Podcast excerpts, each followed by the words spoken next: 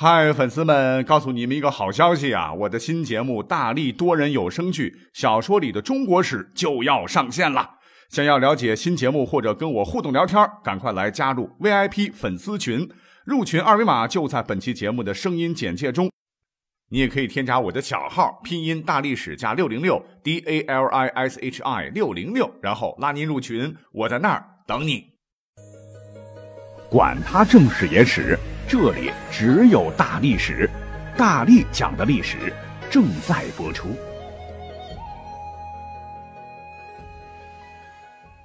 大家晚上好，欢迎收听本期节目。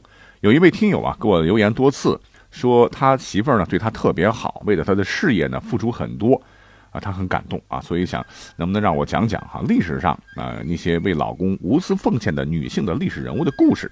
其实咱们节目之前讲了很多了，比方说哭倒长城的孟姜女，比方说伍子胥的媳妇儿，对吧？比方说唐高宗李渊的嫉妒心比较强的独孤皇后。有兴趣的话，这位听友可以去听听。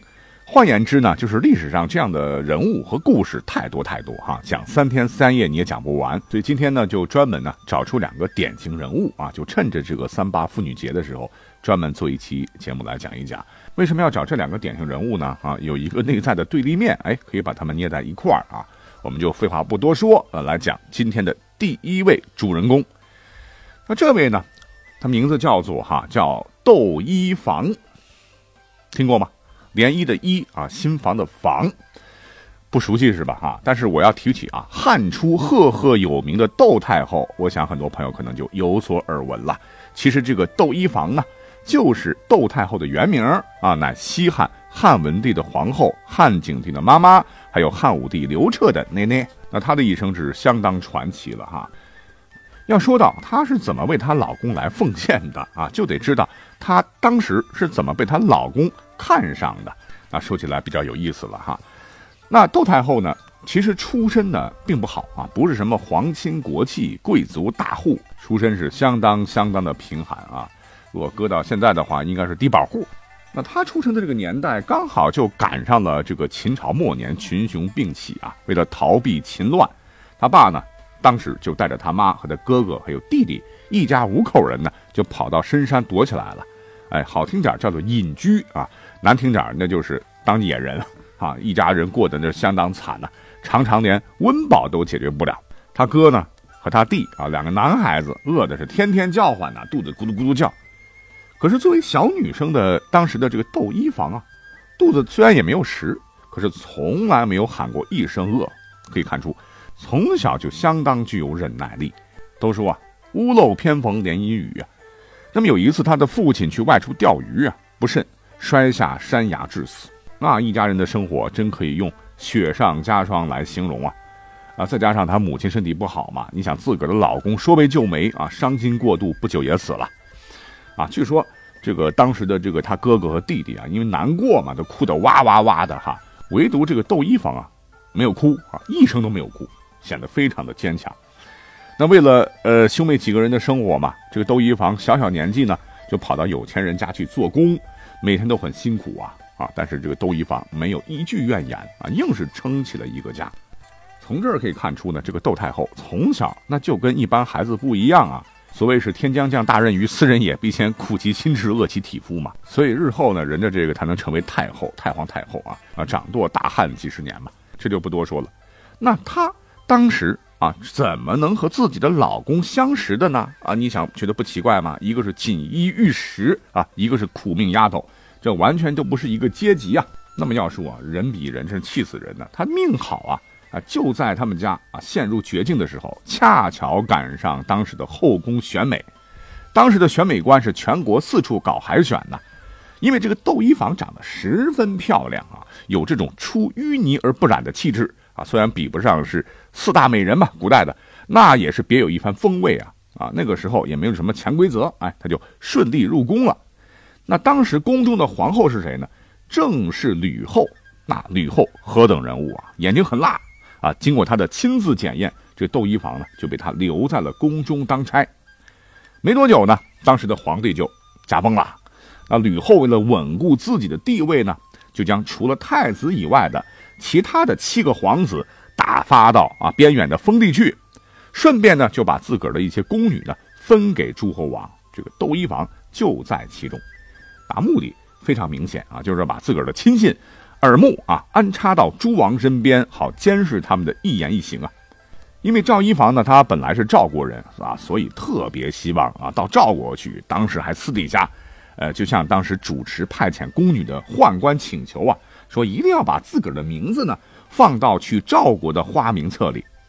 可令他没想到的是，这个管事的宦官在分派宫女的时候，竟然把这事儿给忘了，哎，把他的名字误放到去代国的花名册里了。于是呢，他是心不甘情不愿啊，抹着泪儿的去了当时的代国。可是他哪里知道，就是这次阴差阳错，不仅改变了他的命运，之后也会改变整个大汉的命运。那当时的代王是谁呢？啊，就是刘恒。啊，其实呢，分给代王的宫女还有一些啊，除他之外，那么其他人呢，当时是为了博得主子的欢心呐，啊，每天都是精心打扮呐，花枝招展呐，啊，唯独这个窦漪房，天生就不喜欢化妆品。是不施一丝粉黛啊，来侍奉代王。巧了，这个刘恒的审美也是一直坚持啊，自然美才是真的美。他呢一见这个窦漪房，马上就对眼了啊，就立即把这个窦漪房呢留在身边伺候。原本呢，这个窦漪房那是被吕后派过来的啊，到代国是有目的的，而且呢来之前就听闻的这个代王啊是一个呃纨绔子弟，结果一接触才发现，哦，原来这个代王。是为了防吕后啊，装得很放浪啊，实际上是个正人君子，很有德才啊，也很有抱负啊啊，是个优秀的人啊。那么外加呢，这个刘恒在历史上啊，对所有的皇帝当中嘛，确实对女色还算是比较自律的。当时呢是独爱这个窦漪房一人啊啊，就让这个窦漪房彻底是爱上了刘恒啊，背叛了吕后，坚定地站在了刘恒一边呢，是帮助他躲过了吕后的耳目。还鼓励他啊，要学勾践呐，忍辱负重啊，以待时机呀，啊，因为这俩人志趣相投嘛，啊，很快就有了爱情的结晶，啊，两人的日子过得也是相当的幸福。不过呢，在公元前一百八十年，他们的幸福小生活被打破了，因为当时的长安忽然爆发了一件天大的事儿，那就是宫廷政变爆发了，啊，骄横一世的这个吕雉老太太死去。吕氏家族全族被屠灭，那远在代国的刘恒呢，竟然被众臣拥立为了天子。那当时那么多王爷，为什么要选他呢？啊，其实是有原因的。一个原因就是这个刘恒他本人呢，虽然是为了自保嘛，有点纨绔啊表现的，但其实是一个比较温和的人。再一个很重要的原因就是他要感谢两位女性啊，一位就是他的妈妈叫博士啊，另一个就是特别要感谢他的媳妇儿窦漪房。为什么呢？因为这两个人吧，这出身都比较贫寒。那窦漪房刚才讲了个更惨，哎，在关键时刻真的给他这个老公长脸加分呐。当时这个吕后被灭了以后呢，大臣们就在商量哈，该立谁呢？哎，干脆你看这个刘恒不错啊，因为他妈和他媳妇儿没有什么显赫的家世，那必定将来不会给大汉。带来吕后乱政的血雨腥风啊！于是乎，这个代王刘恒啊，才被拥立为了皇帝。窦漪房呢，就以代国王后的这个身份再入汉宫啊。在公元前一百七十九年，他被册封为皇后。那后来历史证明，刘恒当时找的这个媳妇儿绝对是完全正确的哈，在背后默默支持他呀，给他出谋划策呀，给他一个温暖幸福的家庭啊，等等。而且大汉王朝选择刘恒当皇帝也是对的，刘恒就是。汉文帝啊，继位以后呢，励精图治，兴修水利，衣着朴素，废除肉刑，也使汉朝进入了强盛安定的时期。那当时百姓富裕，天下小康。历史上呢，也把这位汉文帝和他儿子汉景帝的统治时期啊，合并为文景之治。当然，史书上啊介绍两人的爱情故事啊，啊确实不如小说或者是影视作品啊描述的那样的精彩。不过呢。前几年我好像记得有部连续剧叫做什么叫《美人心计》啊，主要就讲述了汉文帝刘恒和和窦漪房的这个爱情故事吧。虽然说啊不是历史证据啊，但是也是有一些历史事实的，哎，各位可以去看一看。那随着时间往后走啊，到了汉末三国时期，那我们都晓得也涌现出了很多的奇女子啊。但是紧着要说对老公事业奉献值得钦佩的，哎，就不能不提到下面这位。那他和上头讲的这个窦太后有很大的不同啊，甚至说是相反，那就是人家窦太后姿色貌美啊啊，国色天香啊，而这位呢，恰恰相反，堪称三国时期数一数二的丑女。嗯，一提到三国丑女，很多人马上会想到诸葛亮，他那位夫人黄氏啊，在一些演义当中啊，就叫做黄月英。但实际上，这黄月英到底丑不丑？历史上到现在为止没有一个公断。可是这位叫阮氏的女子，在古代的书里边呢，直接就被说成了奇丑啊，还加了个大大的感叹号。那值得一说的是，在古代我们都知道，呃，经常会用这个沉鱼落雁、闭月羞花来形容女子的漂亮啊。那说的就是我国古代四大美人呐，什么西施、貂蝉、杨贵妃、王昭君呐。那相对应的，其实，在古代呢，还有四大丑女，而这位阮氏就是其中之一，在历代文人笔下时常出现。虽然说呢，这个外貌不咋地啊，但是我一直觉得吧，心灵美才是真的美哈，大家都不要外貌协会了。那么话说呢，她老公啊，唤作徐允，啊，是三国时期曹魏的官员，也是名士啊，官至中领军呢。和李丰啊、夏侯权是相亲善，是赫赫有名的一个大才子吧？长得呢也是风流倜傥啊。那么就是这么一位大帅哥、大才子，怎么会和历史上的四大丑女最后结合呢？其实当时啊，这个徐允结婚的时候，呃，因为是古代媒妁之言嘛，他也没见过自个儿媳妇长啥样，但是呢，早就听说过哈，自己这个未过门的媳妇儿是个丑八怪啊。原本他也是非常非常抗拒的，无奈在那个时候要讲究门第啊。啊，徐允是迫不得已才结下了这门婚事。当时这个徐允就想啊，婚那你父母做主嘛，那我可以结，但是这个人我可以不碰吧？啊，所以在结婚新婚之夜吧，这个徐允死活就不回洞房啊啊，一直在外面喝酒啊。那么家里人当时就很担心了啊，因为你老不入洞房，这如果不圆房，第二天我们怎么和亲家交代呢？那亲家在当朝也是有头有脸嘛。那这边呢，就是洞房当中的新娘子阮氏吧，当然也很介意了哈，老公怎么不来接自己的红盖头呢？当时就派丫鬟到外面打探，一会儿呢，这个丫鬟就回来说了，说有位客人来了啊，说这个姑爷呢正在和客人讲话。这新娘子就问，客人是谁呢？丫鬟就回报啊，说这个公子啊，好像是桓公子。新娘子一听哈，笑了，说无忧啊，桓必劝入，就不用担心呐。桓公子一定会劝说自个儿的郎君进来的。那么这位桓公子是谁呢？就是当时的曹魏名士啊，叫桓范。说到桓范，必须要多说一嘴了。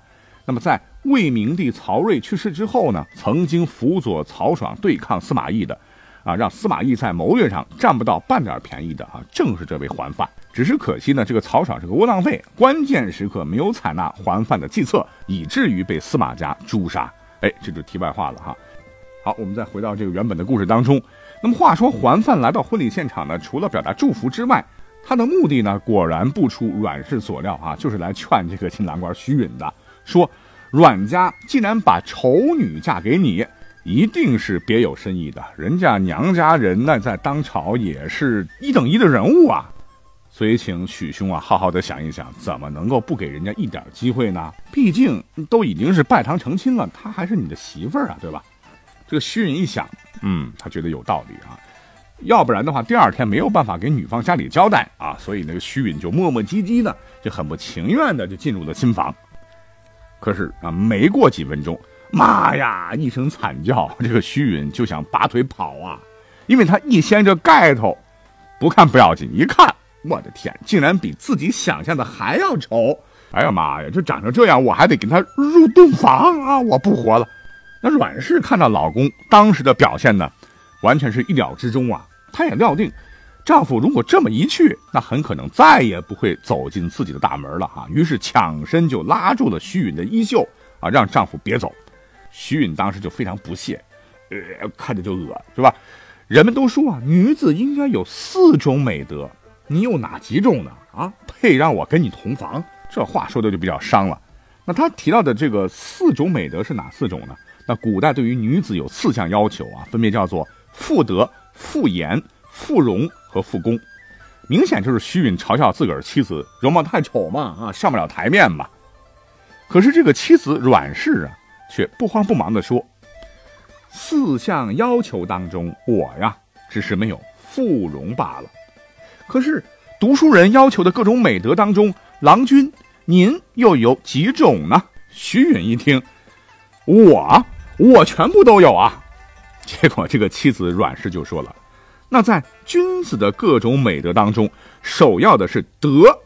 可现在。”您是爱色不爱德，怎么能够说自己样样都有呢？徐允一听啊，得啊，人家讲的好有道理，哑口无言。于是呢，这个阮氏凭借着自个儿的智慧和见识啊，让她在许家呢有了一定的地位。但是她明白啊，要让丈夫心悦诚服啊，甚至宠幸自己啊，仅仅这些还远远不够的。那再后来呢？徐允呢，这官儿做的比较大了，担任的吏部郎官呐，就是属于组织部吧，啊，负责官员的选拔，他就选拔了自己很多的故交。当时呢，就有人不服气了，哈，向当时的皇帝魏明帝告状，说徐允呢任人唯亲。这汉明帝非常生气，就派遣护卫把徐允给抓了起来，要治罪。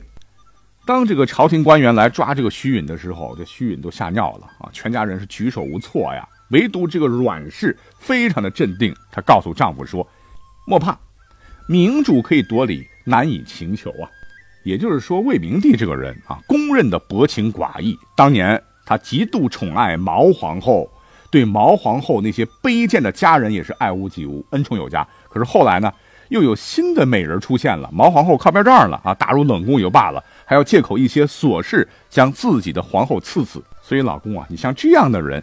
是不能够用感情来打动的，必须走理性路线，用事实来说话。或许爱郎啊，你才有一线生机呀。徐允呢就把这话记住了哈。等到审问的时候，这个魏明帝就质问徐允说：“你为什么要任人唯亲呢？”徐允就回禀啊，说：“我推荐官员呢，当然要推荐自己了解的。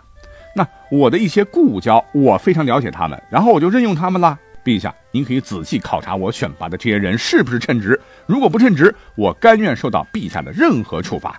魏明帝听了以后呢，马上就派人去调查啊。结果徐允推荐的人都很称职啊，魏明帝就赦免了徐允。不光如此，这个魏明帝啊，眼睛比较尖啊，他发现这个徐允的衣服比较破旧啊，他就感叹呐：“哎呀，徐允真的是个清官呐！”还当场赏赐了徐允很多很多钱。其实呢，他身上穿的衣服就是被抓的时候老婆让他换的。那么话说这边呢，徐允被抓走之后呢，啊，许家全家都哭成一片呢，哈，都觉得必死无疑了。唯独他老婆呢，阮氏和平常一样，是准备了饭菜。为什么呢？等徐允回来的时候，正好赶上吃饭呢。那么经过这场风波之后呢，徐允对自己的妻子佩服的五体投地，之后一心都在妻子身上了。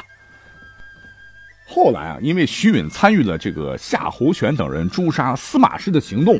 行动失败，这个司马懿夺得大权呐，于是徐允被诛杀。